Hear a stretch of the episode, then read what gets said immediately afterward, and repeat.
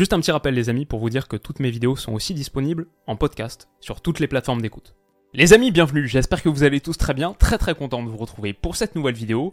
L'Arabie Saoudite voudrait une place en Ligue des Champions. Les Saoudiens auraient l'intention de récompenser le vainqueur de la Saudi Pro League en lui attribuant une place en C1, j'adore euh, la formulation, comme si c'est eux qui décidaient.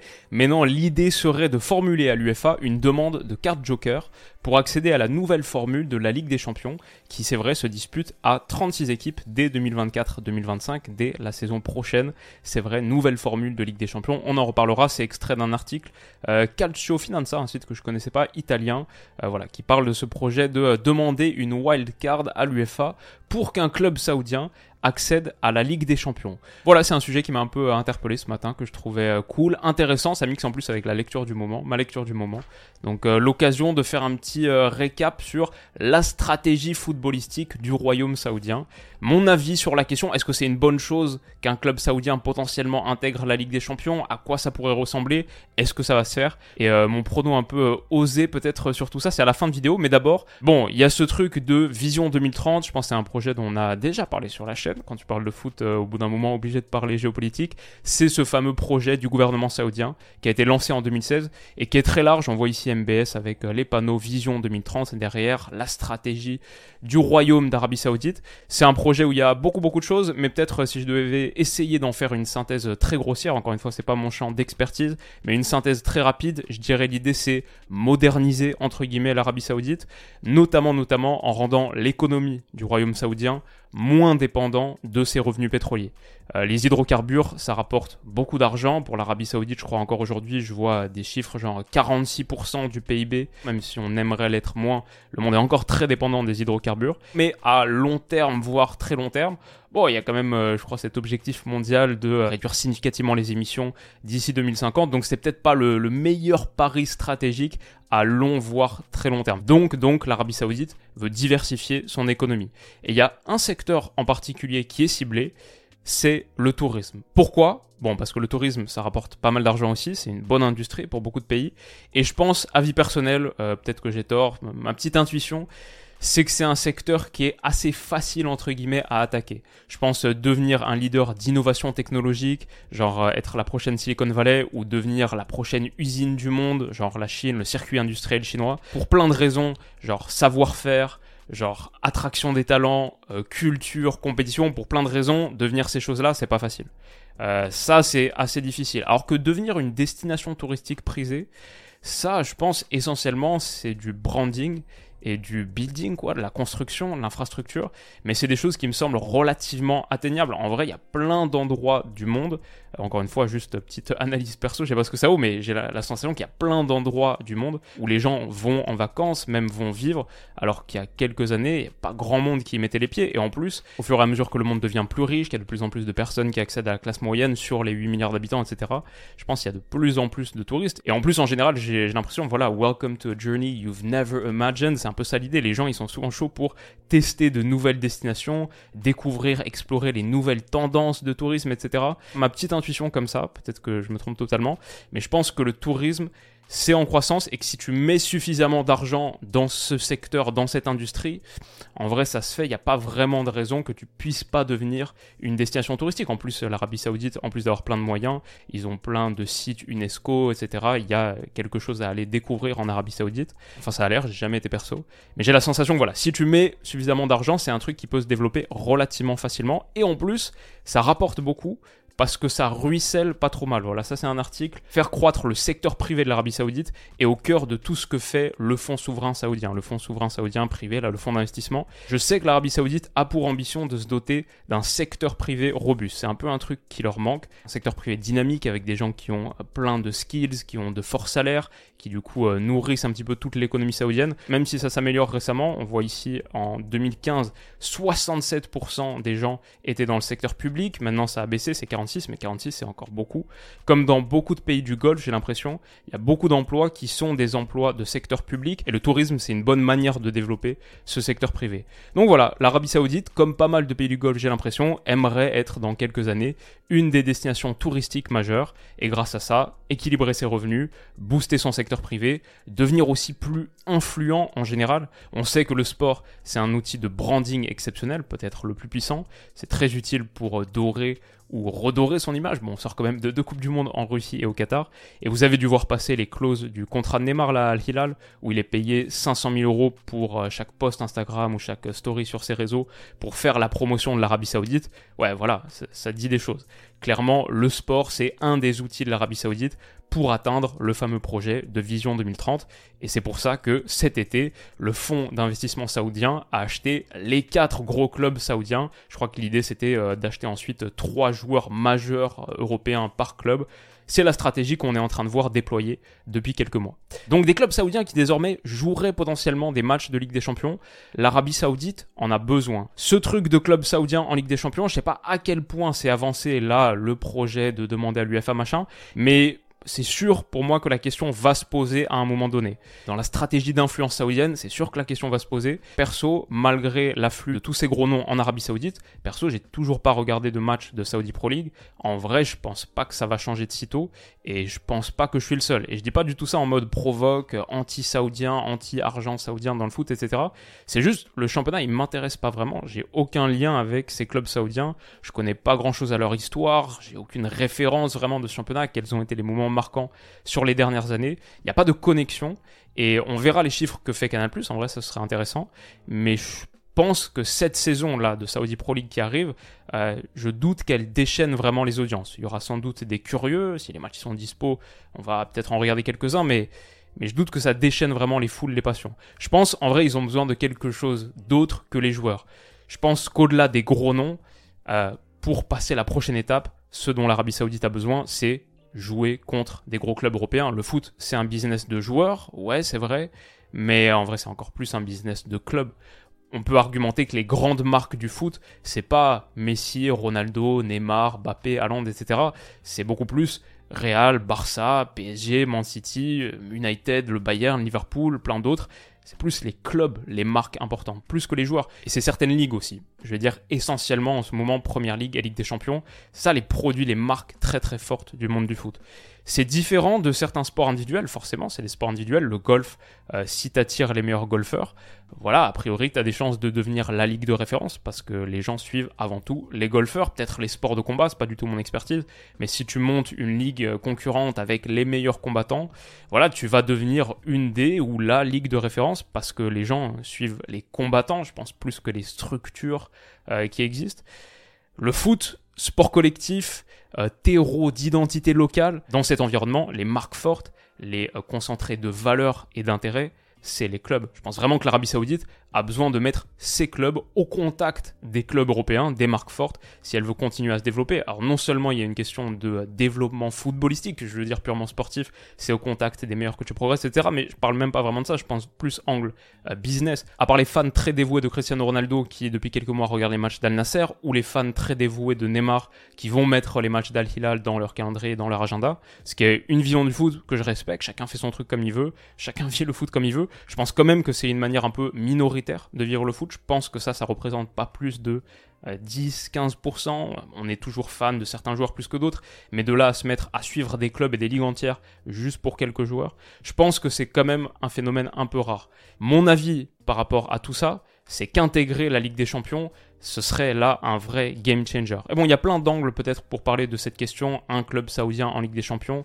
euh, il y a l'angle, bah, c'est une compétition européenne, donc euh, pourquoi est-ce qu'on prendrait des clubs non européens? Par définition. Il y a l'angle, euh, ce serait légitimer l'Arabie Saoudite de leur donner accès à la Ligue des Champions et toute cette question de sports washing, de droits de l'homme et tout. Bon, je vais dire, euh, je suis un peu d'accord avec tout ça, mais c'est plus des positions, elles sont pas si intéressantes, il n'y a pas grand chose à en dire. Genre, euh, ouais, c'est vrai, une compétition européenne, a priori c'est mieux s'il y a que des pays européens par définition, mais bon, c'est déjà pas le cas.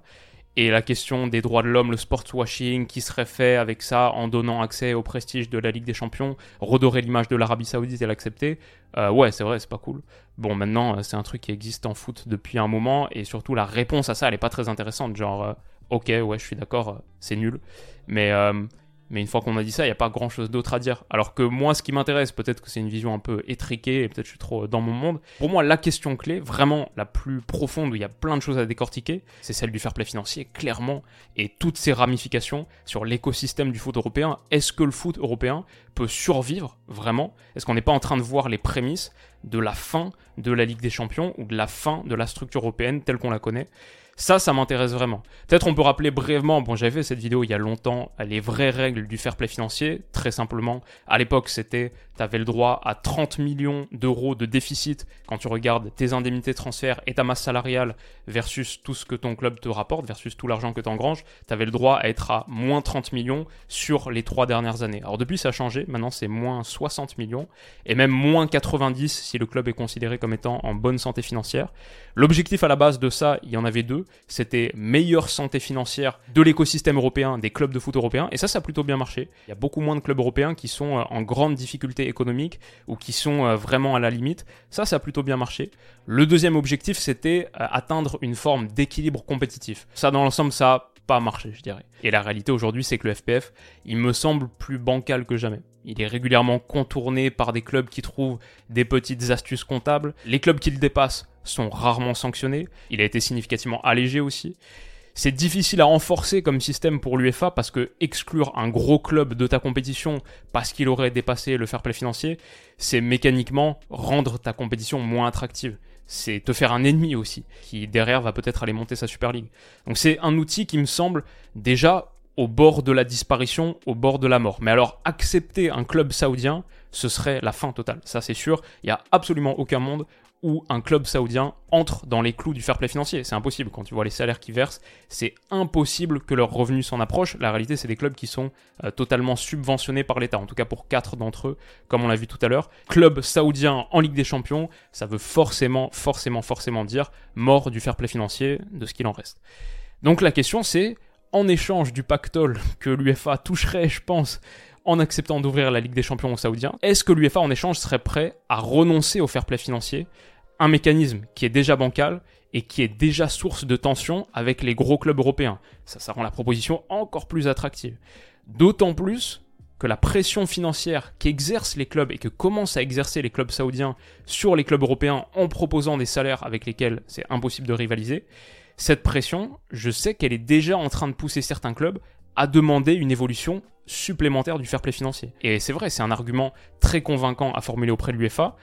Laissez-nous dépenser ce qu'on veut, sinon on va se faire piller nos stars et tout le monde va y perdre. Nous on va y perdre, mais la Ligue des Champions aussi elle va y perdre. L'UEFA aussi elle va y perdre, parce que les compétitions seront moins attractives, parce qu'il y aura moins de grands joueurs, moins de stars.